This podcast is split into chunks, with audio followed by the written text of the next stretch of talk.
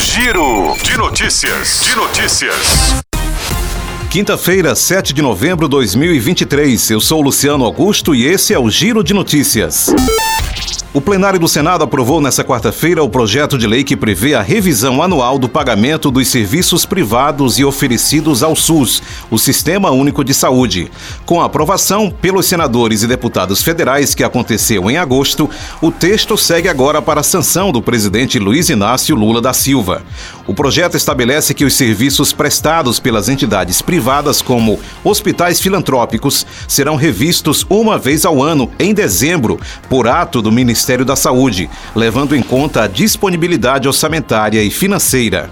O texto original previa o reajuste dos preços atrelado ao IPCA.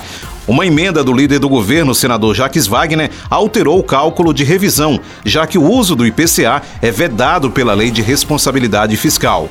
Segundo o texto aprovado, quando o atendimento pelo SUS for insuficiente, o sistema poderá recorrer aos serviços privados, modificando a Lei Orgânica da Saúde. Os senadores aprovaram nesta quarta-feira o projeto de lei que institui a Política Nacional de Trabalho Digno e Cidadania para a população em situação de rua. O texto vai para a sanção presidencial. O projeto estabelece que União, estados e municípios poderão aderir de forma voluntária à política. Em caso de adesão, terão que promover o acesso das pessoas em situação de rua à escola, ao mercado de trabalho e renda. Uma das medidas previstas é a criação de bolsas de qualificação para essa população, chamadas Bolsas Qualis Rua. O objetivo das bolsas é arcar com as despesas daqueles que participarem de cursos de qualificação profissional e aulas para elevar a escolaridade. A bolsa não impedirá o recebimento de benefícios de programas de transferência de renda e demais auxílios. O ente federativo que aderir à política deverá instituir centros de apoio ao trabalhador em situação de rua, que vão ajudar na orientação profissional e na inserção do mercado de trabalho. O Ceará tem 30,6% da população de 15 a 29 anos que nem estuda nem está ocupada, o grupo denominado atualmente de NENO. Anteriormente chamada de Nem Nem, nem estuda e nem trabalha, essa faixa etária coloca o Estado como o quinto do país com o maior percentual de pessoas fora de sala de aula e de postos de trabalho.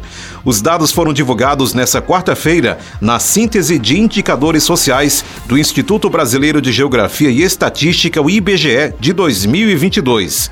Cerca de 672 mil cearenses se enquadram nos requisitos de Neno, o que representa 3 em cada 10 jovens do estado. Em todo o Brasil, apenas Maranhão, Alagoas, Acre e Amapá têm maior percentual de pessoas entre 15 e 29 anos que não estudam e não estão ocupadas. Do lado oposto, Santa Catarina é onde há a menor porcentagem de jovens em situação de neno, 12,8%. Apesar dos resultados, o Ceará teve uma redução no indicador em relação a 2021. Há dois anos ainda sob efeitos de restrições econômicas. Por conta da pandemia da Covid-19, 34% da população do estado não estudava nem estava ocupada.